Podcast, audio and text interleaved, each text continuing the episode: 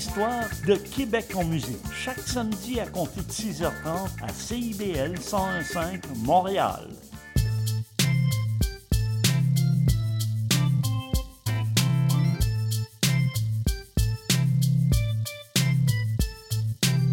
CIBL 101.5 Montréal. Vivre Montréal. Dans la radio communautaire, parce que les gens se sentent impliqués, là, comme une espèce de longueur d'onde. CIBL, au cœur de la vie citoyenne.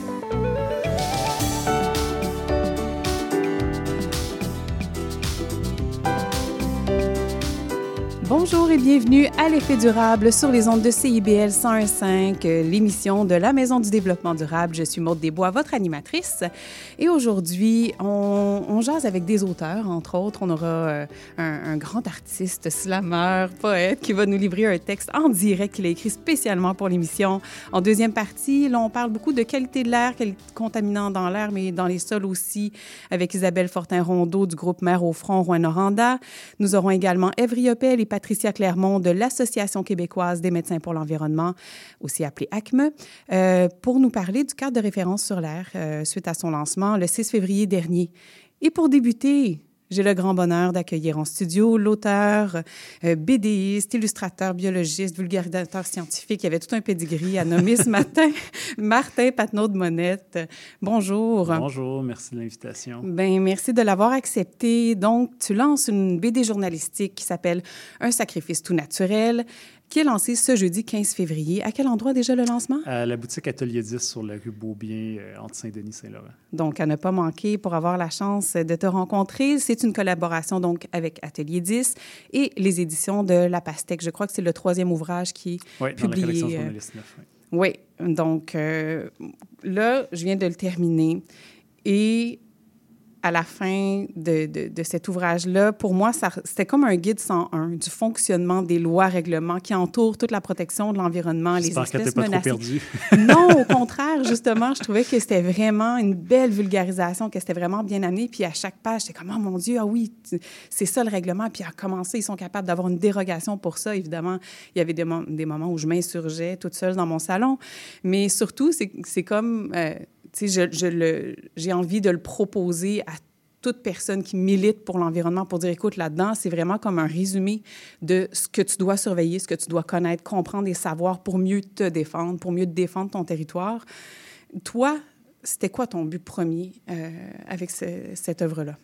Ben, il y a un peu de ça. euh, il existe chez Éco-Société, il y a Jean Barry, là, qui est un de nos grands avocats de droit en environnement, qui a publié le guide pratique du droit en environnement au Québec, ou quelque chose comme ça, là, si, Oui. si je ne me trompe pas, euh, que, que moi, j'ai j'ai trouvé très intéressant, euh, que, que j'ai bien aimé, mais je trouvais que ça manquait peut-être un peu. Tu sais, ça reste que le droit, c'est aride. Oui. C'est complexe, puis quand tu lis, il y a quand même des exemples dans son livre, mais tu sais, quand tu lis sans, sans trop euh, vivre un récit ou voir, voir des gens l'incarner, c'est c'est un peu difficile des fois à comprendre, euh, c'est ça, dans des situations réelles. Donc, il y avait un peu cet objectif-là de rendre ça un peu plus concret par des récits, des vrais dossiers, des vrais, tant des citoyens que d'illustrer des gens du ministère, que des, des professionnels qui travaillent dans le domaine. Donc, illustrer ces, ces contextes-là. Mais à la base, le moteur, je dirais, il y a peut-être deux choses. Un, c'est de voir que donc, la loi sur la qualité de l'environnement a fêté ses 50 ans à la fin 2022, là, sans- sans tambour ni trompette, parce Non. que c'est pas comme la loi la plus euh, débattue nécessairement, même si elle devrait probablement l'être plus. Il y a eu une grosse réforme il y a quelques années, mais on en a peu, peu entendu parler. Donc, elle a fêté ses 50 ans. Puis quand on regarde, quand on regarde la- la- les indicateurs de biodiversité, parce que c'est surtout ce qui m'intéresse dans l'ouvrage, j'aurais pu Mm. m'intéresser à d'autres choses, mais euh, ben, les indicateurs de biodiversité vont pas vraiment mieux, voire c'est pire qu'il y a 50 ans. Donc, pourquoi, pourquoi nos lois et nos règlements n'ont pas aidé à améliorer ça? Donc, ça, c'est, à la base, si on prend un pas de recul puis qu'on met ça en perspective, c'est, pas mal le, moteur de, mon travail. Hmm. Et le fait que ce soit justement sous forme de bande dessinée, euh, ça permet d'ajouter cette petite touche d'humour quand même quand on lit. Ça, ça, permet de, de caractériser justement tout ce qui se passe au niveau plus légal, au niveau Ouais. des, des règlements, de cette lourdeur-là. C'est amené d'une manière comme vraiment simplifiée. Là. Je- dans certaines phrases, en une phrase, tu vas avoir fait comprendre, OK, bien, cette loi-là, c'est ça. La dérogation, c'est ça qu'elle fait. Donc, il y a vraiment un chemin qui est facile à parcourir, je trouve, en tant que lecteur. Et euh, c'est une des grandes forces. J'avais envie aussi de, On est quand même dans un monde de relations publiques là, depuis, euh, je ne sais pas quand, quand, mettre un doigt dessus, c'est quand que ça s'est empiré. Là. Euh, euh, à partir du gouvernement Harper, surtout, il y a eu un grand contrôle aussi de qu'est-ce que les gens dans les ministères peuvent Mm. dire et peuvent ne pas dire. Ça, c'était au fédéral, mais je pense que ça l'a, ça l'a déteint partout dans toutes les administrations, y compris au provincial. Puis ça, il y, a, il y a un discours public qui est mis de l'avant par des relationnistes du ministère et j'avais envie de démonter ça. Là. Des fois, Mm. c'est arrêter de jouer sur les mots. Oui, si on y va no de bullshit, qu'est-ce que ça veut dire? Puis c'est là que, oui, ça c'est peut-être mon influence un petit peu côté euh, dessin de, de, de presse, là, euh, Mm. euh, un peu caricature éditoriale. Il y a le personnage qui est sur la couverture là, qui représente un peu l'institution du ministère. Donc, Mm. j'avais pas envie de personnaliser un ministre en particulier, parce que quant à moi, que ce soit d'un parti ou d'un autre, c'est un peu les, les mêmes choses à quelques Mm. nuances près depuis des décennies. Donc, ce, ce personnage-là, souvent, il va dire des phrases un peu no bullshit. Oui. Comme je me dis, que- que- qu'est-ce qu'ils pensent vraiment Mm. quand ils disent leur ligne de com, mettons, aux médias, mais tu sais, comme la réalité, c'est quoi vraiment? Oui. C'est donc ça passe un peu à travers lui, puis ça vient un peu enfoncer là, le, le- le- le message qui est le message qui est porté par les gestes, mais qui n'est pas nécessairement porté par la parole. Hmm. Veux-tu nous parler du déclencheur avec l'éco-quartier de Saint-Jérôme? Ça a été ça, j'imagine, qui a été le point de départ de... Euh, volonté ben d'écrire sur oui ça? et non. Il y a plusieurs dossiers qui ont été portés à mon attention quand j'ai commencé le, le projet à travers mes différents réseaux puis en regardant l'actualité. Mais le cas de Saint-Jérôme, je le trouvais intéressant. Euh, D'abord, j'ai suivi différents dossiers, puis je sais, ça a complexifié un petit peu l'aspect narratif, comment construire ça sans perdre le lecteur. Ça, Mm. ça reste un défi. Mais euh, je ne voulais pas focuser sur un dossier parce que je voulais montrer que le problème est systémique. Mm. Donc, c'est pas dans un dossier que, par exemple, le, le ministère oups, a été un peu moins rigoureux sur certaines pratiques. C'est globalement, dans les lois et les règlements, il y a beaucoup de zones grises, puis souvent, il- le ministère n'est pas très exigeant. Donc, ça, c'était une chose. Après ça, Saint-Jérôme, c'est intéressant parce que, bon, tout d'abord, c'est un projet d'éco-quartier, donc de développement immobilier, mais dit éco-quartier dans, dans une forêt. Donc, déjà, en partant, c'est intriguant, à tout le moins, si je peux dire de manière polie. Et par la suite, ben, c'est c'est un milieu naturel où, au sens des lois et règlements au Québec, il y, a des, il y avait des milieux, ben, enfin, il y a encore des milieux humides. Donc, il y a des milieux humides qui, qui forcent quand même à avoir certaines autorisations, mais à part ça, il n'y a pas de caractéristiques très particulières. Donc, au sens du ministère, tu sais, quand on regarde ça dans un sens purement légal et de la, de la manière que l'administration les, applique les lois et règlements, il n'y a pas vraiment comme d'enjeu particulier. Mhm. Donc, pas vraiment de raison d'être si sévère envers le projet ou encore moins de le, de le refuser. Donc, ça, je trouvais que c'est une belle introduction. Et après, on introduit des dossiers où là, il y a peut-être des, des enjeux un peu plus particuliers, Oui. une, une coche de plus. Mais malgré tout, le ministère trouve quand même toujours moyen ou presque de délivrer une Oui. autorisation. là. Oui. Et là, présentement, euh, il y a vraiment comme une convergence de plusieurs ou presque tous les aspects que tu relèves dans la BD, dans plusieurs luttes au Québec. Euh, là, dans Un sacrifice tout naturel, il y a des dossiers qui ont réussi à trouver une conclusion, une conclusion positive ou partiellement positive. Euh, il y a une panoplie d'informations qui n'étaient pas encore rendues publiques, qui sont divulguées dans des dossiers euh, comme Nordvolt, par exemple, où il y a beaucoup, beaucoup de choses qui ressortent, là, qui sont fouillées par les journalistes. Euh, ça refoule de partout. C'est quand même extraordinaire ce qui est en train de se produire collectivement dans la mobilisation citoyenne et scientifique aussi en ce moment. Et là, ton livre arrive là. là. Comment est-ce que tu vois la place de ton œuvre au cœur de cette espèce de point culminant où est-ce qu'on on- on a le goût que ce soit différent, puis là, on, on est prêt à parler plus fort en tant que citoyen, encore plus, ou j'ai l'impression en tout cas que c'est Oui. c'est décuplé. Oui, puis on a eu la COP 15 à Montréal quand même un, un peu par hasard, là, dans un drôle de, de- de contexte qui a, qui a mis quand même, je pense, de la pression un peu sur le gouvernement provincial et fédéral pour, pour agir un peu plus. Euh, je pense que l'avantage de ce format-là, euh, qui, qui est une longue enquête, un, long documentaire, c'est de prendre aussi un pas de recul, de justement essayer d'avoir une vision un peu plus globale, puis mettre en perspective, puis faire des connexions entre différents dossiers, différents enjeux, différentes pratiques, par exemple, au, au sein du ministère, puis de montrer que globalement, c'est- les pratiques boiteux. sont, sont améliorées. Et il y a des très vieilles lois et règlements, où, comme la loi sur les espèces menacées et vulnérables au Québec, elle est très, elle est très faible. Hmm. Peu de peu, peu d'emprise légale pour vraiment bloquer des projets. Il y a beau avoir des espèces désignées, au, au final, ça ne change pas grand-chose concrètement, parce que leurs habitats, la plupart du temps, ne sont pas protégés, puis c'est ça qui est le plus important. Euh, donc, je pense que c'est d'essayer, c'est ça, de faire une mise en perspective, puis de, de puis de montrer, en ayant eu le temps de fouiller vraiment dans des données, de faire beaucoup de demandes d'accès à l'information, de fouiller dans les données ouvertes, de, de justement dé- déconstruire le discours du ministère, le discours de façade là, qui, qui est un peu beau. Moi, ça m'agaçait beaucoup pendant la COP, là, dans- dans- d'entendre le ministre, par exemple. J'étais comme ça change rien de faire passer, mettons, telle espèce de vulnérable à menacer. Oui, c'est un statut plus grave menacé, mais légalement, ça apporte aucune protection de plus. Protéger son habitat! Ouais. Mais vous le faites pas. Puis, j'y ai parlé au ministre, j'ai dit comment ça se fait que, par exemple, les, les- on va dans un détail, là, mais les, les habitats fauniques, donc les habitats des animaux, des espèces animales menacées, euh, ça s'applique juste en terre publique, mais que vous, vous étendez toujours pas le règlement sur les terres privées. Puis je sais que depuis au moins 2016 ou 2017, il y a une ébauche de règlement qui est prête, qui peut être adoptée en Conseil des ministres, mais c'est pas fait. Pourquoi? Ben pourquoi? Parce que ça rendrait plus compliqué l'autorisation de certains projets. C'est ça, c'est ça la réponse. Finalement, c'est ça la réponse.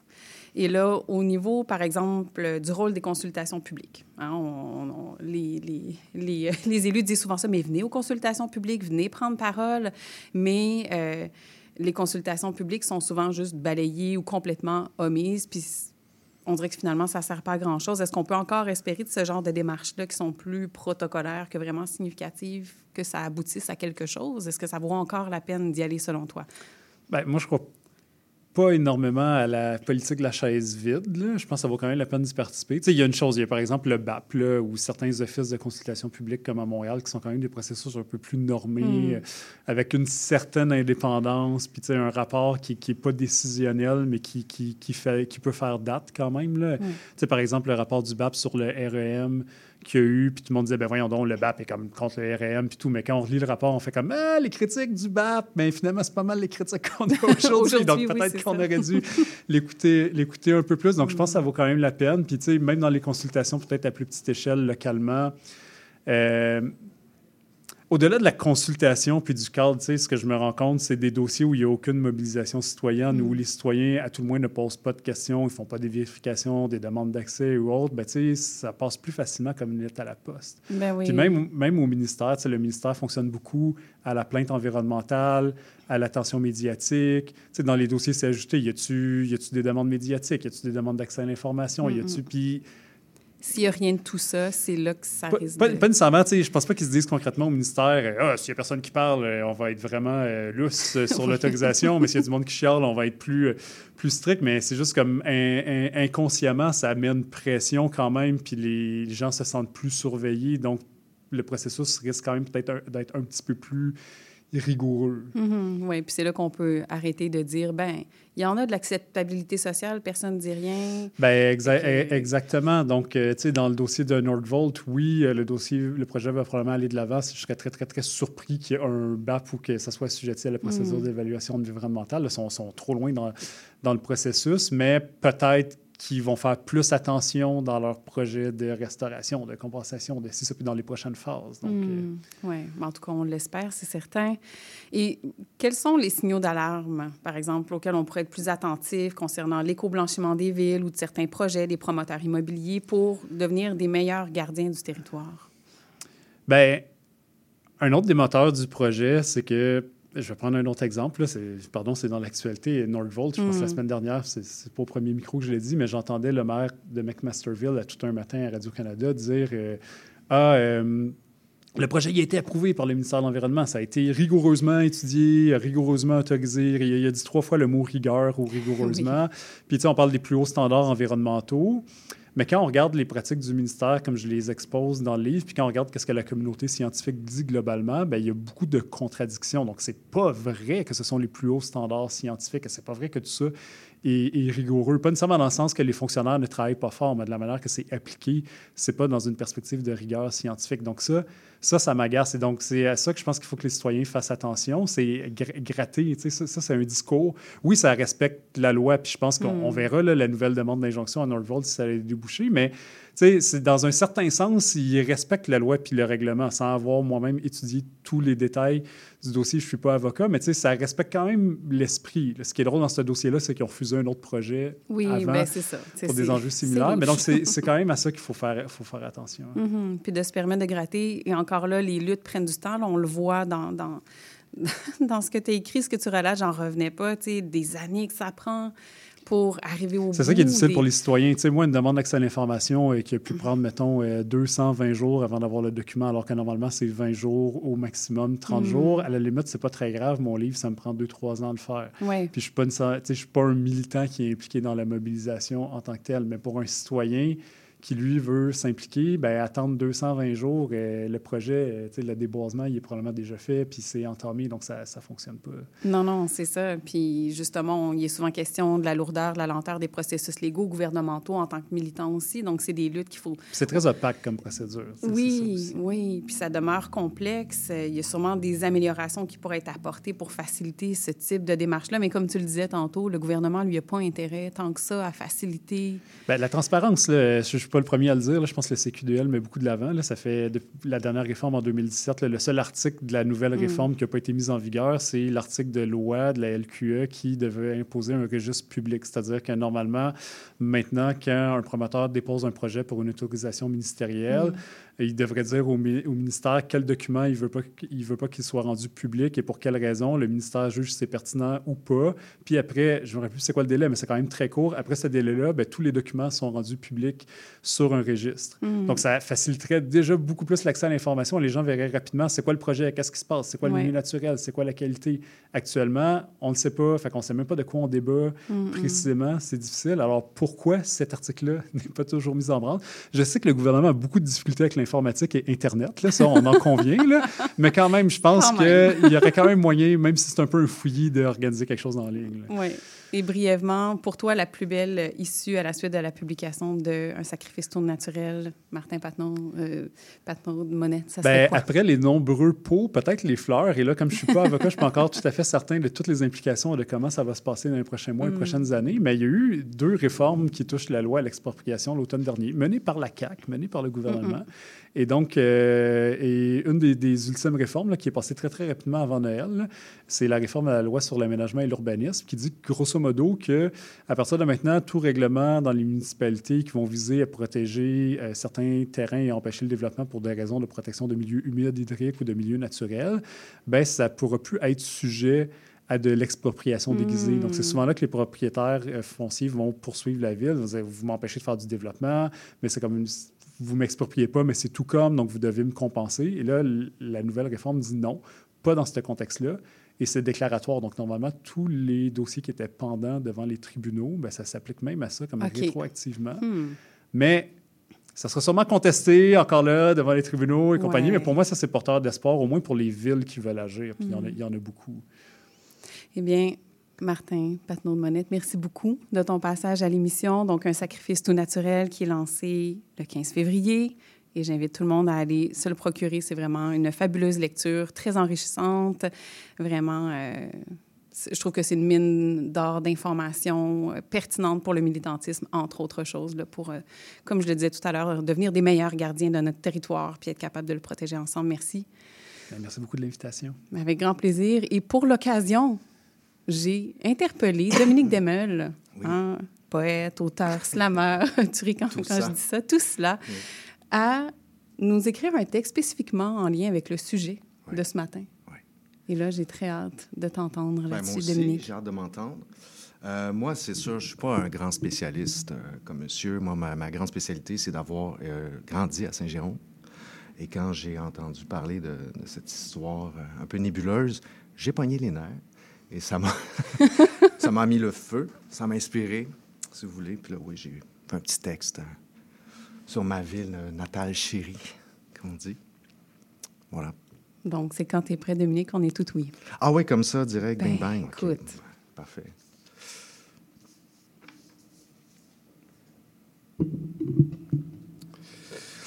Ah, Saint-Jérôme, la porte du Nord aux pentures qui grincent, à la peinture qui craque, dont l'adresse civique n'est pas toujours civilisée. Halte routière du voyageur égaré qui repart aussi vite qu'il y est entré. J'ai mal à chaque fois qu'il te claque. Carte postale aux coins écornés qui voudrait se donner des airs de Rome avec sa cathédrale. Le plus près que tu te rapprocheras jamais de l'Italie, c'est à la Pizzeria Milano ou au Pacini. Ton célèbre curé fait la belle sur son piédestal bronzé, l'index pointé vers l'autoroute 15, encore congestionné par les touristes qui n'ont Dieu que pour le clinquant de Tremblant, et les lueurs du Mont Saint-Sauveur ouaté de sa fausse neige canonisée. tu n'as pas très bonne réputation. Shot gouttière la compétition de félidé. Si t'étais une case, on hésiterait à te cocher. En termes d'opération, tu serais l'amputation. Au McDo, un trio filet de poisson. À l'école, le cours d'éthique et religion. Et tu serais choisi en dernier sur l'équipe de hockey. Tu fais figure de négligé. Village à deux faces qui tente de masquer ses cernes de pauvreté sous les pavés unis de sa grande place et ses décors en carton, pâtes et papier, gracieuseté de la Roland qui a certes contribué à ton essor, ton développement, au sens propre comme au défiguré, mais t'as aussi jeté un mauvais sort. Écrasée sous le poids monumental de ces rouleaux de papier blanc où elle a écrit le dernier chapitre de ta rivière, qui n'est aujourd'hui qu'une civière de plus dans le corridor déjà bien pacté des urgences environnementales. Moi, je te connais bien. Tu n'étais qu'une ado me prenant par la main. J'ai grandi dans tes bras qui arrêtaient pas de s'allonger, repoussant encore plus loin ces driveways, ces carports, toujours prêtes à rendre service à l'auto. Tu étais en pleine croissance, on s'en rendait pas compte, tu perdais ton innocence, au même rythme qu'augmentait le prix de l'essence. Les grands décidaient à notre place, se félicitant de leur succès, se pétant les bretelles d'accès, et nous, laissés pour compte de taxes, on se laissait faire. Je me souviens encore du moment où on a démantelé ton chemin de fer, comme on retire les broches d'une dentition enfin redressée, pour se rendre compte deux ans plus tard que finalement, c'est bien utile une voie ferrée pour aller du point A au point B. T'avais encore manqué le train. Pour s'excuser, on t'a installé une piste recyclable. C'est déjà mieux que rien. J'ai vu, j'ai vu les temps où on capturait des têtards devenir dépanneurs couche-tard, le pit de sable se transformer en pit shoes, les champs de fleurs sauvages, des stationnements où on payait à l'heure pour aller faire ses commissions après l'ouvrage, les loups, les renards roux cédaient le passage au boulevard botché, à l'accotement jonché de cap de roue. On t'a varlopé le patrimoine à coups de mop sur la map sur laquelle, soyons francs, tu n'as jamais vraiment été. Après tout, la banlieue, c'est juste une ville frustrée. J'ai entendu parler entre les branches de cette histoire d'éco-quartier. Et là, je me sens plus mélangé qu'une omelette de la cabane à sucre bouvrette. Parce que le mot éco fait référence à écologie, à moins que dans ce cas précis, ce ne soit économie. Je pense qu'on essaie de t'en passer une comme ils ont fait au chute Wilson. On veut te raser le boisé, t'épiler le bosquet, te couper l'épinette au pied de la lettre pour en faire une forêt de pain tranché où tu seras pris en sandwich entre les maisons jumelées, un genre de Blair Witch Project domiciliaire qui va laisser des empreintes plus grosses que celles des ours qui parcouraient jadis le flanc de tes montagnes dynamitées dans l'espoir de dynamiser le profit qui stagne. Essayez pas de nous faire avaler des couleuvres. Donnez donc une chance aux enfants d'en avoir peur puis de les attraper avec leurs mains. Près de chez moi, il y avait un vallon et tout au fond, il courait un ruisseau. Ils ont passé des années à le remblayer, des roches, de la terre, des souches, des déchets. Il fallait remplir, tout y passait. Mais le ruisseau, enterré en vivant, il n'avait pas dit son dernier mot. Il avait maudit l'emplacement pour des générations à venir. Le terrain s'affaissait. Impossible d'y construire le moindre bungalow comme on prévoyait. Par dépit, ils en ont fait un parc. On peut étouffer une affaire, on peut tenir au silence une population, l'ensevelir sous des millions de dollars en subventions, mais la nature n'a d'intérêt pour aucun plan d'expansion. N'en a que faire des projections de l'indice Dow Jones et du cours de l'or. Elle suit le cours de l'eau. Saint-Jérôme, je t'en prie, fais honneur à ton nom, prends des notes, puis va au bâton. Merci. On applaudit, même en régie. Ça me fait plaisir. Quel texte magnifique, vraiment. Donc, toi, étant de Saint-Jérôme, Oui. justement, t'en as vu hein, des, des forêts rasées, comme tu l'expliques dans, Ben, dans, ton texte? Oui, j'ai vu disparaître euh, le, le de Saint-Jérôme, le Saint de Saint-Jérôme, devrais-je dire. Euh, moi, plus précisément, j'ai grandi à La Fontaine, euh, qui fait maintenant partie là, de la grande euh, MRC de Saint-Jérôme, avec Bellefeuille, avec Saint-Antoine.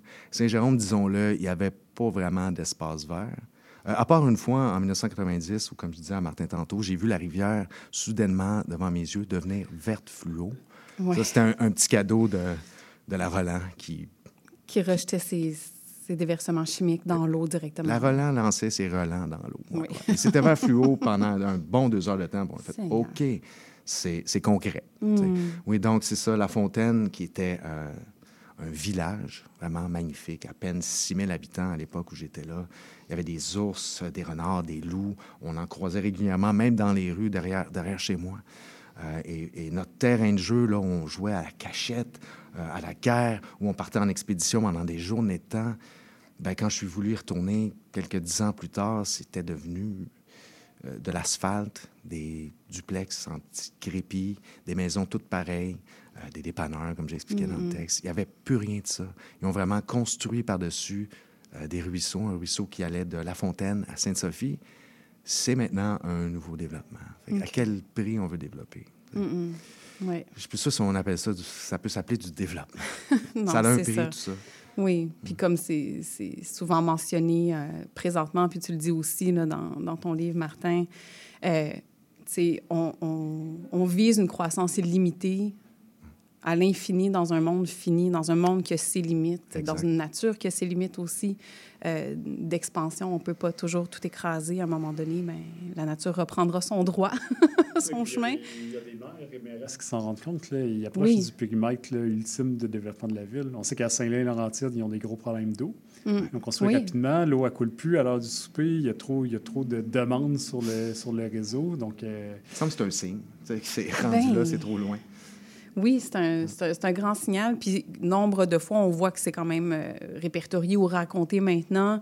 On, peut penser à des inondations dans des, secteurs que, oups, il n'y avait pas pensé que, ça serait une- que ça deviendrait une zone inondable parce qu'on a déplacé une partie de la nature, parce que euh, les écosystèmes sont plus là pour absorber, parce que ça aussi, tu l'expliques très bien dans Un sacrifice tout naturel, Martin.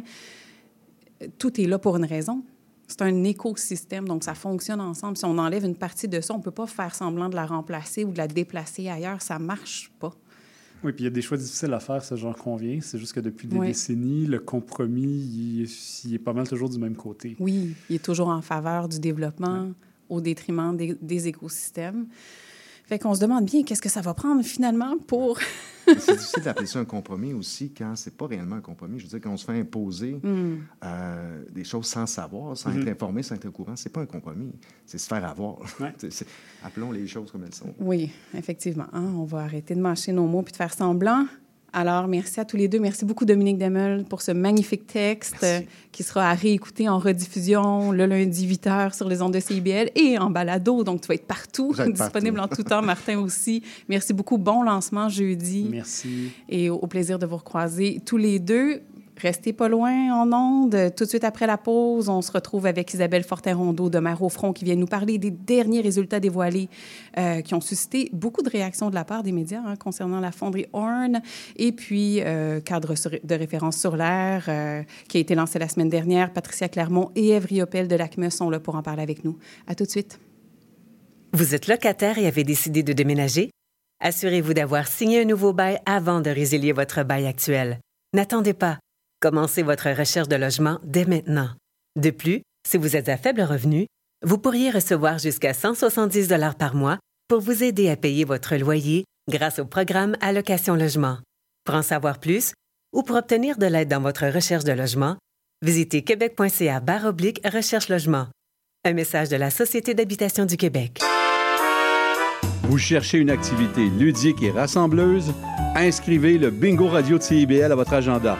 Chaque semaine, courez la chance de gagner 3500 dollars en prix. Invitez vos amis et jouez avec nous tous les dimanches dès 13h. Pour participer, procurez-vous les cartes de jeu du bingo de CIBL dans un point de vente près de chez vous. Pour trouver des lieux, visitez notre site web au cibl1015.com sous l'onglet Bingo Radio de CIBL. À dimanche prochain et bonne chance!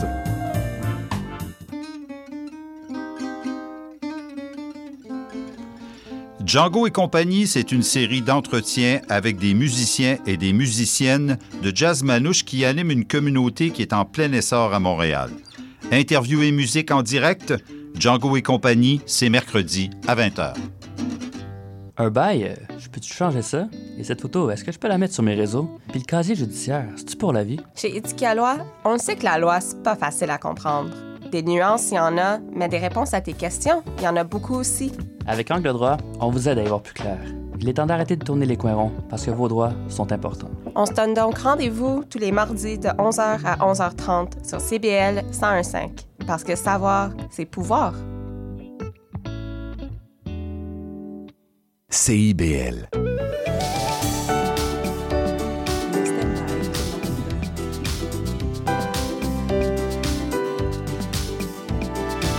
Nous sommes de retour à l'effet durable pour cette seconde partie euh, qui débute en compagnie d'Isabelle Fortin-Rondeau du groupe Mère au front, Rouen-Noranda. Bonjour Isabelle. Donc, euh, euh, tu es en studio avec nous pour nous parler du dossier de la fonderie Horn. Il y a eu des nouveaux résultats dévoilés vendredi dernier et ça, ça a suscité, comme je le disais avant la pause, là, beaucoup de, de réactions euh, de la part des médias. Puis on est quand même content hein, d'entendre ça, qu'il y a eu de la réaction. Euh, Qu'est-ce qui vous a incité à faire, euh, là, on parlait d'analyse de neige dans cette conférence de presse vendredi dernier. Euh, Qu'est-ce qui vous a incité à faire ces analyses-là dont les premières étapes ont eu lieu en 2023, si je ne me trompe pas? Oui, exactement. Bien, c'est sûr que dès le départ, de se faire dire que la contamination s'arrêtait quelque part, instinctivement, on se disait que ça faisait pas de sens. Logiquement, le vent, les portes, je veux dire, en tout cas, c'est pas en vase clos. Fait qu'on avait cet instinct-là, mais ça nous prenait comme des faits concrets. Euh, puis l'idée de l'analyse de neige, c'est venu beaucoup. Bien, j'ai une camarade de Mère au front, euh, Émilie Robert, euh, enseignante euh, et chercheuse en biologie. Elle était en contact avec Daniel Green, de la Société pour vaincre la pollution.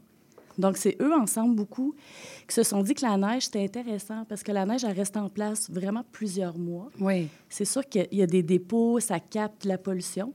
Donc, on se disait, bon, ben déjà, ça nous donnerait une idée sur plusieurs mois. Qu'est-ce qui se passe, dans le fond, avec la pollution. Hmm. Euh, donc, c'était ça l'idée au départ. Puis, pendant qu'on élaborait ce processus-là, bien, il y a eu un épisode de, grand vent et il y a eu de la neige noire à Rouen-Noranda à Hmm. deux endroits, dont une cour d'école.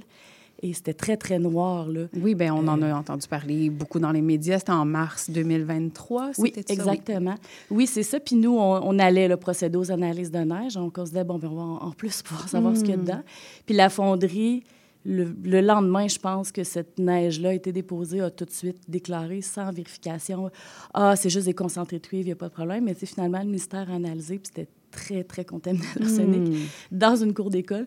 Donc, c'est sûr que c'est super inquiétant. Donc, nous, on se dit, ah, ben, les analyses de neige arrivaient à point. Oui. Puis en creusant, parce qu'il fallait dégager vraiment comme une colonne de neige complète jusqu'au sol. Et en fait, on a vu cette strate noire-là, mais il y en a plusieurs. Mm. Donc, on se rend compte qu'il y en a souvent des épisodes Oui. comme ça. Puis là, dans la neige, on peut les voir, mais il y en a probablement quand il n'y a pas de neige. Puis là, bon, on s'en rend peut-être moins compte aussi. Non, c'est ça. Sais, Ouais. D'après ce que je lisais, c'est que ça peut être évacué par l'eau, ça peut être évacué par le vent quand il n'y a pas de neige pour euh, contenir ces contaminants-là, là, finalement. Oui, puis sur, mettons, du gazon Mhm. ou sur la rue, probablement qu'il y en a souvent de la poussière noire comme ça, dont on ne se rend pas compte. Non, c'est ça. C'est difficile Ouais. de s'en rendre compte de, de cette façon-là. Et qu'est-ce qui est ressorti essentiellement de ces analyses de neige? En fait, c'est venu nous confirmer réellement ce qu'on pensait, euh, que la contamination va beaucoup plus loin, finalement. Hmm. Euh, le quartier le plus près de la fonderie, c'est le quartier de Notre-Dame. Ensuite, il y a un lac au sud, puis ensuite, il y a plein d'autres quartiers. Et en fait, ça dépasse très largement le lac. Puis on disait jusqu'à 2 km de la fonderie vers le sud, euh, c'est très contaminé. Puis en fait, à ce moment-là, il y a comme une colline. Donc, c'est Mm. probablement la colline qui fait que là, la contamination ensuite diminue. C'est quand même contaminé au sud plus, plus bas que ça. Mais dans les faits, s'il n'y avait pas cette colline-là, puis là, ben, les vents l'hiver souffrent par là. Donc, c'est sûr que c'est par là qu'on voit la contamination, mais le reste de l'année, ça s'ouvre vers le nord. Mm. Donc, c'est juste que là, il n'y a pas de neige vers le nord, mais on se disait finalement, c'est sûr qu'il y a un rayon minimalement de 3 km où c'est De très, contaminé. Oui, puis on a même volontairement pas pris euh, ce qu'il appelle la zone tampon, là, les Mm. quelques maisons les plus proches. On n'a pris aucun échantillon là en se disant, nous, on veut pas réduire le problème à cette zone-là, puis stigma- stigmatiser les gens, puis se désolidariser. Euh, donc, c'était volontaire de se dire, c'est partout ailleurs sur le périmètre, et c'est effectivement contaminé partout en ville. Mais oui, puis on Oui. pouvait bien s'en douter. euh, logiquement, c'est juste qu'il n'y avait rien pour l'appuyer encore. Donc là, les résultats de ces analyses de neige euh, viennent juste ancrer cette pensée-là que la contamination, je- comme tu l'as dit, c'est pas un vase clos, ça reste pas en place, c'est pas délimité par une zone tampon, dont on a beaucoup entendu parler et dont le périmètre a été déterminé par le gouvernement, la fonderie. Et euh, c'est ça, donc on imaginait déjà à, à cette annonce de cette zone tampon qui serait détruite et avec la relocalisation des gens qui habitent là, c'était 200 foyers, si je me trompe pas, c'est 200... Euh, c'est 80, 80 foyers, donc 200 maisons. Quelques personnes. Personnes, finalement. OK, Oui. 200 quelques personnes. Oui. Euh, donc, on imaginait déjà que le mur invisible, ben, il n'est pas représentatif de l'ampleur de la contamination. Euh, donc là, cette zone tampon, c'est comme si ça avait plus lieu d'être. La fonderie va devoir se positionner par rapport à ça. Le gouvernement aussi. Là, on sait que c'est pas suffisant. On le sait que c'est pas. euh, on peut pas juste faire une zone tampon, ça marche pas. Non, c'est ça. Puis ça peut pas être un prétexte pour en faire moins. De Mhm. se dire, bon, ben on va tasser des gens Oui. pour que l'industrie puisse continuer à polluer. Ça Oui. fait comme pas de sens. Puis c'est très petit, la zone tampon. Donc, c'est 100 mètres sur 600 mètres de, de- de large, peut-être. C'est vraiment très petit. Oui. Euh, puis à Rouen, on fait souvent euh, comme des marches dans le quartier. Donc, euh, autant les citoyens, mais même beaucoup de gens de l'extérieur qui sont venus faire ces espèces de tours guidés-là, un peu ironiques. Puis quand on arrive à cette frontière-là, qui est une ruelle, bon, on le dit toujours en blague, là, ah, ici, la contamination arrête. Mhm. dit, dans les faits, c'est comme impossible. Mhm. L'arsenic n'est pas euh, domestiqué à ce point-là. Ben non. Donc, c'est sûr que ça se peut pas. Puis on Mhm. comprend que les gens qui vivent au pied de la fonderie, c'est sûr que c'est eux qui vivent le plus de contamination. Ben, sûr, Ils là, vivent le- la pollution sonore aussi, Ouais. c'est très, très bruyant. On pourrait comprendre que ces gens-là ne veulent plus habiter là. Mais oui. Euh, mais dans les faits, l'arsenic, c'est un cancérigène sans seuil. Hmm. Euh, fait que oui, peut-être que quand tu es plus près puis que tu es plus souvent contaminé, là, au niveau des probabilités, c'est plus. Tu te mets plus à risque, mais dans les faits, n'importe qui dans la ville est contaminé aussi Oui. à l'arsenic et est en contact.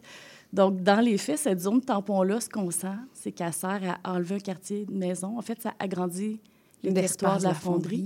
Et la Ouais. fonderie déplace ta station de mesure plus loin. Hmm. Ça va faire baisser artificiellement ces chiffres, en fait. Oui, parce que ça va s'éloigner de la fonderie, là, où il faut calculer tout ça. Oui. Puis là, tu parles que l'arsenic est un contaminant sans seuil. Ça, ça veut dire qu'il n'y a pas de minimum pour qu'il y ait des répercussions sur la santé. C'est ça, C'est ça que ça ce veut que dire j'en sans seuil. comprends. Puis c'est sûr, je ne suis pas spécialiste, mais ce que j'en comprends, évidemment, plus souvent tu es exposé, plus les probabilités augmentent. Mais dans les faits, il n'y a jamais, tu peux te dire, ah, j'ai juste été exposé un peu ou j'ai juste été exposé une fois. Il n'y a, pas comme de seuil minimal. Non. Euh, puis là, ben, les gens à Rouen, il y a des gens, ça fait 100 ans que la fonderie existe. Il y a des gens que ça fait 70, 80, Mhm. 50, 40 ans qui sont exposés. Oui. Ça s'accumule dans le corps aussi. Oui. Euh, puis là, ben, si on se dit, ben, les enfants, est-ce qu'ils en mangent dans la neige? Mhm. Est-ce que... euh, Fait que là, ça, ça devient, tu sais, on, on baigne là-dedans. Complètement. Euh, puis on se dit, ben, au printemps, là, puis Daniel Green le disait bien à la conférence, tous les contaminants qui sont accumulés dans la neige, quand ça fond, c'est comme un Mm. choc toxique qui s'en va dans l'environnement, qui s'en va dans la boue, dans les, les, les cours d'eau, sur les terrains. Donc, euh, c'est assez effrayant quand on est euh, Ben- maman ou même juste citoyenne. Mhm. C'est, oui, de le percevoir comme ça. Oui. Et comment ça se fait que c'est les résidents de Rouen-Noranda, surtout les maires au front, qui ont eu à assumer ces analyses-là? Est-ce que ça relève pas de la responsabilité du gouvernement, de la santé publique? On se dirait oui. Mais là, c'est vous qui avez eu à faire ça. Vous avez eu à payer pour les analyses de neige. Absolument. C'est tellement une bonne question, puis on s'en pose nous-mêmes. Il me semble que c'est le rôle du gouvernement de protéger la population, surtout que c'est connu euh, ici, là, que, à Rouen-Noranda, qu'il y, a- qu'il y a un problème de contamination. Donc, comment ça se fait que l'idée d'analyser la neige soit jamais venue au gouvernement? Mhm. Comment ça se fait que de faire respecter les normes soit- ça se- tu sais, parce qu'à Rouen-Noranda, c'est 97 de toute l'arsenic qui est émis au Québec est émis à Rouen. Hmm. Et c'est à Rouen que les normes ne s'appliquent pas. Donc, elles s'appliquent pour qui, cette Oui, norme-là, finalement? Exactement. Donc, pourquoi les sols ne sont pas testés partout? Pourquoi... Tu sais, Mm. fait qu'il y a comme un manque de transparence, il y a un manque de, de précaution. Oui, De de rigueur. êtes toutes des... Oui, de rigueur. Vous êtes tous des gens déjà contaminés. Mm. On va essayer de, que, que ça soit plus facile pour vous. On va essayer d'aller au-devant des problèmes. Euh, donc, c'est sûr que l'alliance qu'on ressent du gouvernement est plus avec l'industrie Mm. qu'avec sa propre population. C'est malheureux, mais c'est ça qu'on sent. Ben oui, c'est Ouais. extrêmement euh, malheureux comme constat. Euh, Est-ce qu'il y a eu des réactions de la part de la fonderie, du gouvernement jusqu'à présent? Oui, la fonderie, euh, ils ont émis un communiqué le vendredi même. Quand on est à Rouen, même si on a une marche de 1000 personnes, on n'a jamais de réaction. Mm. Donc, c'était en partie pour ça qu'on venait à Montréal. Oui. On sait qu'il y a plus d'écho. Donc, oui, la journée même, puis c'est sûr qu'eux, ils nous disaient que c'est impossible d'atteindre le 3 nanogrammes, etc. Euh, en ce moment, l'entente, c'est 65 nanogrammes d'arsenic C'est énorme. cette année. C'est vraiment, vraiment énorme. Puis la question, c'est pourquoi traiter une quantité de matière que tu n'es pas capable de traiter sécuritairement? Mm. Comment ça se fait que ça ne soit pas l'inverse? Une fois que tu as prouvé que tes installations sont suffisantes et sécuritaires, là, tu peux produire. Oui. On trouve que c'est dans l'autre sens. Puis oui, on sait que plus ils traitent des choses toxiques puis de la cochonnerie, plus c'est payant. Mm. Évidemment, donc pour eux, c'est pas intéressant là, de, de- de changer de procédé. Puis le ministre Charette, Lui a renvoyé ça au MAMACH, ministère des Affaires municipales, en disant Ah, la zone tampon, c'est le MAMACH. Puis on était comme, mais c'est pas que la zone tampon, ce dossier-là. Fait que pour lui, c'est ça. devenu que ça. Donc, un environnement complètement contaminé ne concerne pas le ministère de l'Environnement, semblerait. OK. C'est étonnant Ouais. quand même. C'est là qu'on se dit qu'ils se lancent la balle entre eux, puis c'est comme, ben, on pèle ça dans votre cours, hein, pour C'est pas faire de mauvais jeu de mots. responsabilité de personne. C'est Hmm. facile dans ce temps-là. Oui, non, effectivement. Et là, qu'est-ce que vous espérez, justement, les maires au front, la communauté rouyn-norandaise, à partir de, de, de ce dévoilement d'analyse? Qu'est-ce que ça va apporter? Qu'est-ce que vous espérez du gouvernement à ce point-ci? C'est sûr qu'on continue d'espérer d'être entendu puis de réussir, Hmm. de toucher une fibre de sensibilité quelque part, de dire voyons donc si c'était votre enfant, si c'était votre Ouais. parent. Mais, tu sais, on les demandes sont les mêmes. On se dit le 15 nanogrammes d'arsenic, on le veut maintenant. C'est Ouais. une mesure moins pire, mais pas parfaite. Fait qu'on se dit maintenant, parfait. Mais d'ici un an, on veut la- le respect des normes et le respect des normes pour tous les contaminants de toute façon. Oui. Puis on veut que les sols soient caractérisés, donc analysés partout, que chaque citoyen, citoyenne sache exactement à quoi s'en tenir. Mhm. Puis tous les endroits où ça a besoin d'être décontaminé. Puis si on prend les critères de sol les plus sévères, on sait que c'est au moins 50% de toute la ville. Sûrement, j'imagine. Ouais. Ça va bien au-delà de tout périmètre qui aurait pu être déterminé jusqu'à présent pour racler les sols, parce qu'on sait que ça se fait Oui, déjà, de racler ça. les sols toutes les cinq ans. d'échanger. puis- Ouais, fait qu'on demande que chaque personne que son terrain est contaminé, Mhm. euh, puis que ça soit aux frais de la fonderie idéalement, et, Ben, non, euh, ouais, hein. et non des contribuables. Non, exactement. Ben, en tout cas, c'est euh, tellement, tellement, tellement légitime et le mot est faible là, pour exprimer ça euh, à ce point-ci. Et là, euh, pour faire suite justement à cette, euh, ces annonces de la conférence de presse de vendredi dernier, il y a une campagne, il y a une campagne spéciale pour la Saint-Valentin. Vous allez recevoir beaucoup d'amour apparemment à Rouen-Noranda, puis quelques-uns de nos élus aussi probablement par la Ah. Oui. bande. Ils en ont peut-être besoin. Oui, c'est ça. Et c'est une campagne à laquelle tout le monde pourrait participer parce que c'est en ligne. Donc, oui, euh, c'est ça, c'est en ligne. Puis déjà, les campagnes d'amour, on en reçoit tellement, de tellement de, de militants, mais surtout de militantes partout au Mm. Québec, de Mère au front, c'est extraordinaire. Donc oui, dans le fond, c'est comme une annonce qui va être sur les réseaux sociaux de Mère au front. On invite tout le monde à faire cette action-là le 14 février. Euh, puis pour avoir plus de détails, ben c'est ça, les réseaux sociaux de Mère au front, le Facebook, Instagram, Twitter, LinkedIn, tout ça. Il y a les détails de l'action, c'est facile à suivre. Il y a la page de Mère au front de Rouen-Noranda aussi pour ceux qui voudraient avoir des détails plus locaux de Mhm. tout ce qu'on fait. On n'arrête pas. Des fois, ça peut être, euh, ça peut être agréable de nous suivre. Puis sinon, ben, il y a une lettre qui va être euh, rendue disponible pour ceux qui veulent faire par- la, la faire parvenir à nos élus, donc euh, M. Legault, Charette, euh, Mhm. Dubé, euh, etc. Donc, le site web de Mère au Donc, toutes les informations se trouveront Oui. là dans la, la- la section euh, Rouen-Noranda. Et donc, c'est une campagne euh, de réseaux sociaux. Tout le monde peut y participer et il y aura les détails euh, sous peu euh, pour pouvoir euh, contribuer à cette journée où on envoie de l'amour. C'est la journée de l'amour. Ah oui. Donc, Puis il en en- de notre dignité, je trouve. On n'est pas des citoyens de seconde zone Non, Rouen-Noranda. c'est ça qui est épouvantable de dire, mais pourquoi eux, ils auraient moins le droit? C'est ça. Euh, qu'on lâchera pas. On veut non. juste la même chose que, que le reste du Québec. finalement. Oui, absolument. Puis on, on, on lâchera pas non plus le soutien qu'on porte à, à Rouen-Noranda et à cette cause-là, très certainement. On vous envoie d'ores et déjà beaucoup d'amour et de courage aussi pour continuer dans cette lutte-là. Puis on, on- on est derrière, on est derrière vous autres, puis on continue euh, à lutter avec vous. Merci beaucoup, Isabelle Fortin-Rondeau. Merci à toi. Bonne journée. Ben merci, avec grand plaisir. De toute façon, tu restes avec nous en studio euh, pour la suite. Alors là, on, on- je me tourne vers Ève Riopel et Patricia Clermont de l'Association québécoise des médecins pour l'environnement. Euh, donc, vous avez euh, lancé, publié plutôt le 6 février dernier, un cadre de référence pour un air sain. C'est une belle réussite. C'est un grand pas. Je vous vois sourire, les étoiles dans les yeux. Bienvenue à toutes les deux, déjà. Merci. Merci. Et donc, est-ce que vous pouvez nous expliquer euh, brièvement ce que contient ce cadre pour les personnes qui ne l'auraient pas encore lu? Oui, certainement, avec plaisir. Alors, euh, ben, ce cadre de référence pour un air sain, c'est le résultat d'un an de travail. euh, Et euh, en fait, il est né d'un intérêt d'aller creuser un petit peu plus comment comment se gère la qualité de l'air au Québec. hein, parce qu'on le Mm. voit, il y a des préoccupations très importantes à Rouen, il y en a d'autres à Arvida, il y en a eu à Limoilou. Il y a comme plusieurs endroits où est-ce que la qualité de l'air, ça, ça semble être un combat citoyen. Puis on se demandait, mais qu'est-ce qu'il y a derrière ça? Mhm. Donc, on est allé... euh, ça a été une revue exhaustive pour aller voir bon, quels sont les contaminants, quels sont les effets sur la santé. On est allé voir tout ce qui se passe au niveau des lois, des règlements, comment ça s'est appliqué. On a regardé également, euh, on a analysé ben, toutes les données là, de la qualité de l'air au Québec, puis on a essayé de voir ben, qu'est-ce qui est fait avec ces données-là après. Oui. Euh, puis ensuite, bon, on, a, on a élargi les horizons. On est allé voir un petit peu en Europe, qu'est-ce qui se passe avec la qualité de l'air, les recommandations internationales, euh, bon, aux États-Unis, un peu pour avoir une idée de ce qui est fait ailleurs, Mm. pour euh, finalement tout résumer ça dans le cadre de référence. Et euh, on termine avec plusieurs, plusieurs recommandations pour améliorer, euh, pour améliorer la qualité de l'air au Québec pour tous et toutes, Mm. à l'ensemble de la province. Euh, donc voilà, c'est ça, c'est des recommandations de mesures à en mettre en place que nous, on considère qui font défaut, puis qui seraient plus que nécessaires pour justement être capable d'adresser la question de la qualité de l'air d'une façon, d'une façon globale, d'une façon concertée, tout le monde ensemble, euh, puis qu'il y ait vraiment des actions qui se prennent dans les endroits où est-ce que la qualité de l'air, à certains moments, elle est, elle est inadéquate, en fait. Hmm.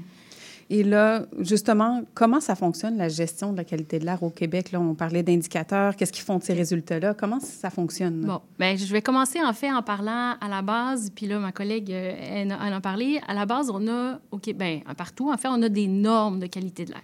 Mhm. Donc, les normes de qualité de l'air, c'est à l'intérieur d'un règlement, le règlement pour l'assainissement de l'atmosphère, qui date de 2011. Et donc, ça, c'est la, quan- la quantité de polluants qui est permis d'avoir dans l'air. Hmm. Donc, ça date de 2011, ça n'a pas été revu depuis ce temps-là. Puis là, en fait, ces normes-là, elles sont là. Elles sont, en fait...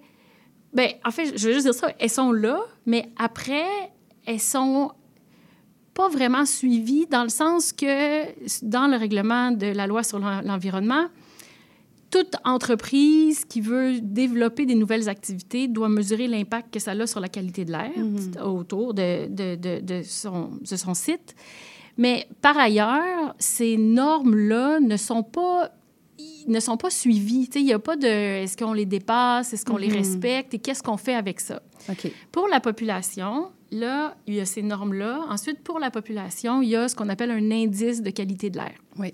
Donc, l'indice de qualité de l'air, il y a plusieurs, plusieurs stations de mesure euh, de la- des différents polluants dans l'air à l'ensemble de la province.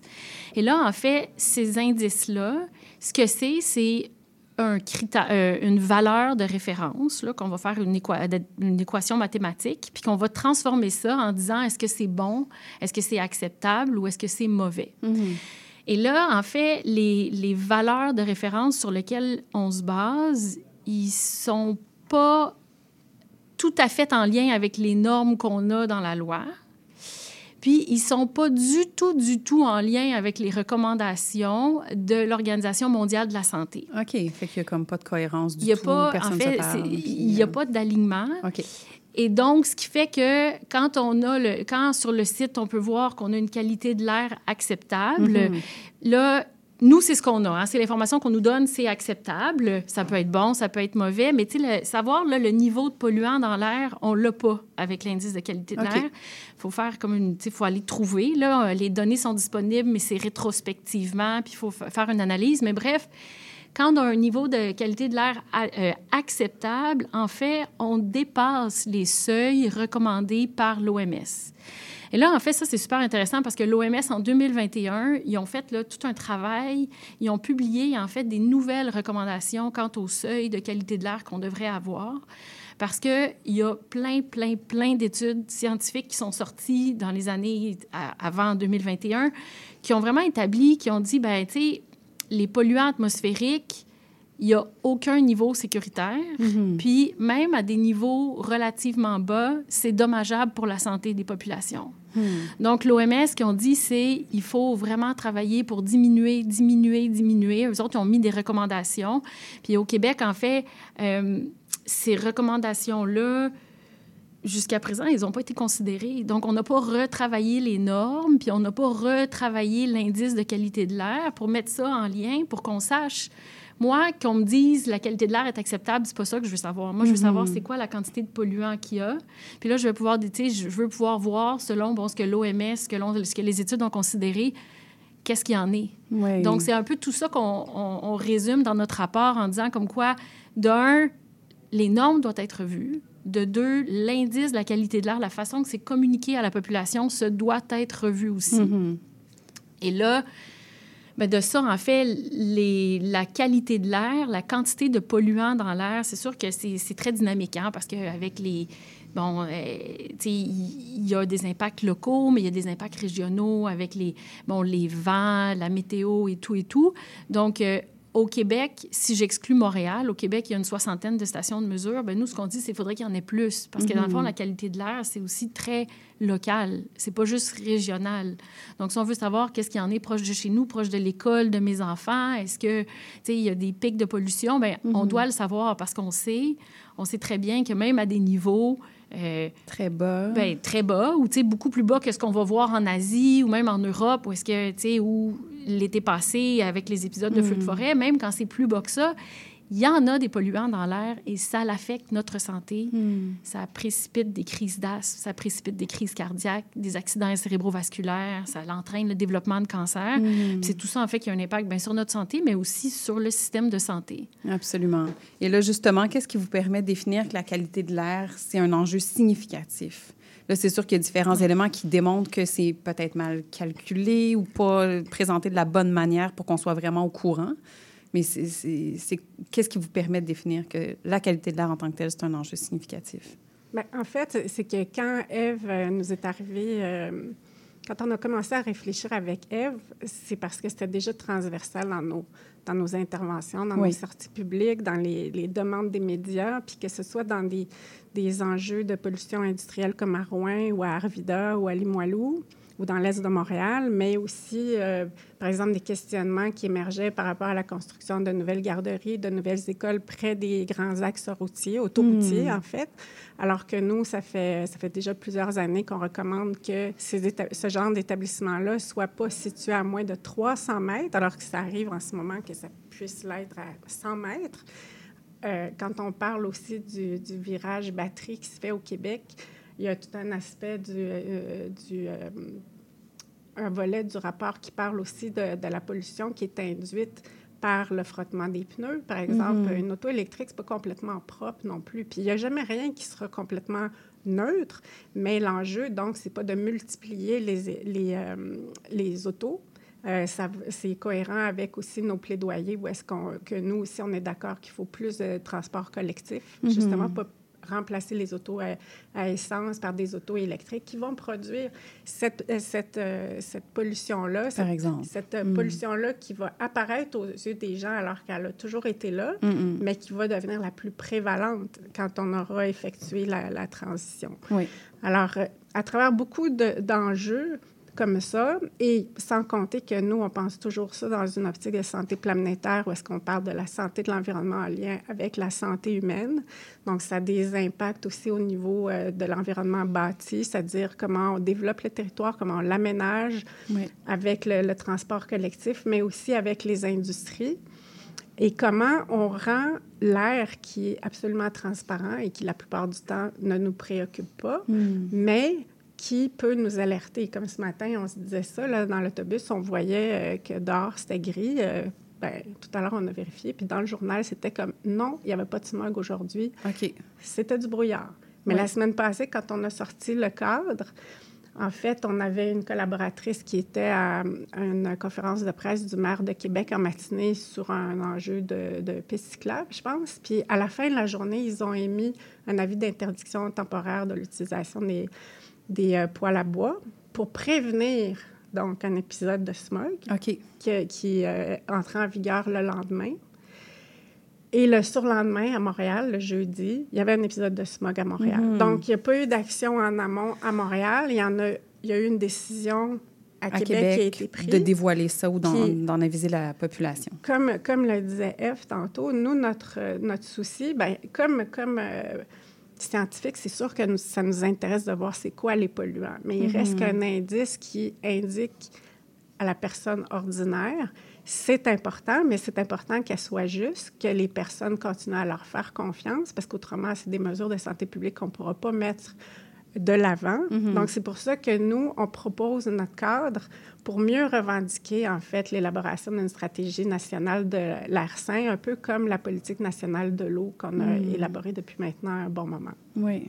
Oui, Eve, Oui, je peux rajouter, en fait, c'est ça, c'est que, tu sais, là, on a, moi, j'ai j'ai beaucoup parlé des normes, j'ai parlé de l'indice de qualité de l'air, mais après ça, il y a... C'est beau de revoir les normes, mais si on n'en fait rien après pour les atteindre, ben là, à ce moment-là, ça sert à quoi? Puis c'est ça qu'on a réalisé, en fait, en faisant ce travail-là, c'est qu'on a réalisé qu'il y a des normes, mais qu'après ça, il n'y a comme pas de programme, il n'y a pas d'instance, il n'y a personne, tu sais, il n'y a pas d'organisme, de, table, de, tu sais, de- il n'y a, y a- il y a rien qui va s'asseoir puis qui va dire, OK... On fait un plan d'action. euh, ou, euh, Au Témiscamingue, ils ont 20% du temps des journées de mauvaise qualité de l'air. Mais qu'est-ce qui se passe puis qu'est-ce qu'on peut faire avec ça? Oui. Fait que c'est un peu ça, en fait, l'idée du cadre de référence, c'est de dire, il y en a plein des choses qui peuvent être faites. Hmm. Il faut que ce soit des actions concertées, il faut que tout le monde travaille ensemble, puis il faut que ce soit accepté, puis que ce soit, ben on s'en va là, puis on fait ça.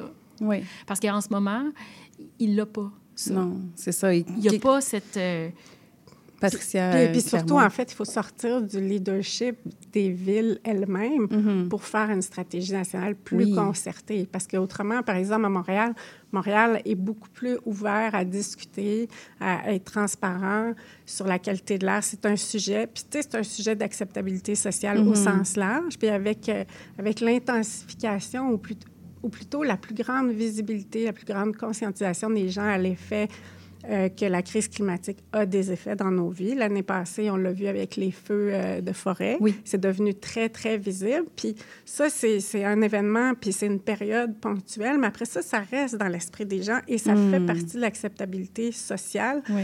non seulement de projet, mais donc de dimension de la vie. Alors, c'est là où est-ce qu'on on est en train, je pense, de, de sortir de l'invisibilité de l'air pour dire, ben même si on ne le voit pas, il est important. là. Mhm. Et d'ailleurs, on le voit à l'hôpital, parce Oui. qu'améliorer la qualité de l'air, c'est aussi contribuer à, à- à diminuer nos coûts de santé Mm.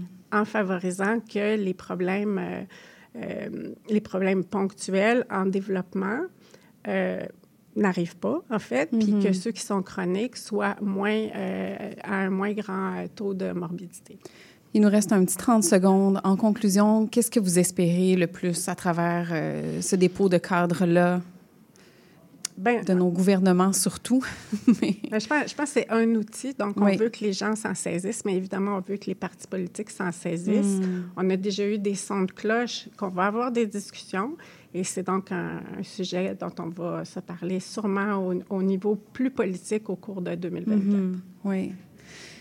Ève Riopel, Patricia Clermont, merci beaucoup de votre passage à l'émission. Puis on souhaite effectivement que ce cadre de référence pour un air sain ne reste pas sur la table, mais que ça passe dans un plan d'action concrète pour un meilleur environnement pour tout le monde. Merci d'être venu à l'émission aujourd'hui. Merci beaucoup. Merci. Merci à, tous nos intervenants. C'est la première fois, je pense, que tout le monde reste à la table. Je sais que des micros sont peut-être fermés, mais merci tout le monde euh, pour, euh, pour cette superbe émission, évidemment, de votre présence. La semaine prochaine, euh, la Minute culturelle d'Alexandre Escure sera sur la culture de demain en lien avec la nature et l'environnement. Il y aura une entrevue avec Fauve Doucet du Partage Club, un concept vraiment fabuleux de partage d'outils, d'électroménager, euh, en tout cas qui prend beaucoup d'ampleur au Québec, qui gagne en popularité, puis on aime bien ça. Donc, elle sera ici à l'émission. Nous aurons euh, l'expert de la lutte contre le gaspillage alimentaire, Stéphanie Tremblay, qui discutera alimentation avec nous. On poursuivra dans le domaine de l'alimentation avec le chantier de l'économie sociale en compagnie de Farah Elfil, responsable de la cantine à domicile et la cantine pour tous, qui sera avec nous donc dès la semaine prochaine. L'émission est en rediffusion tous les lundis 8 h. Merci Jeffrey Pro pour la mise en onde. Merci à la Maison du développement durable de rendre cette émission possible. Attrapez-nous en rafale sur Spotify, Apple Podcast, Balado Québec, ainsi que sur le site de CIBL. Une excellente journée à vous sur nos ondes.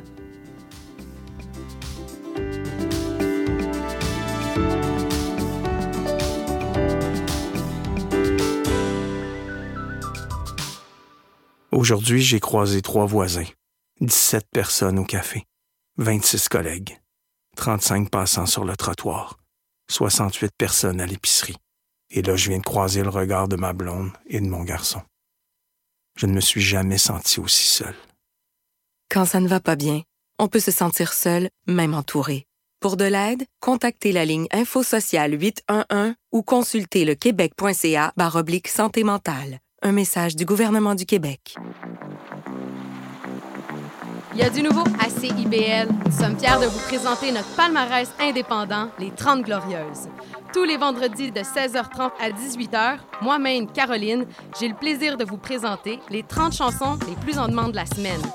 Vous ne pouvez pas vous joindre en direct? Pas de souci. Rendez-vous au CIBL1015.com et retrouvez toute la sélection hebdomadaire sur notre site Internet. Nous sommes également en rediffusion les samedis à 7h30. C'est un rendez-vous. Salut, je m'appelle Sophie Chartier. Si vous êtes comme moi, ça vous arrive de vous demander qu'est-ce que les gens écoutaient, mettons, en Afghanistan dans les années 70? Ou bien, c'est quoi la différence entre salsa et bachata? Les vendredis à 20h30 sur les ondes de CIBL 101.5, embarquez avec moi et mes invités dans un voyage spatio-temporel à la découverte d'un courant musical fascinant. Ses origines, ses chansons, ses artistes. Courant d'air, c'est l'émission de découverte musicale à ne pas manquer pour une exploration en profondeur et en plaisir des musiques marquantes du monde entier.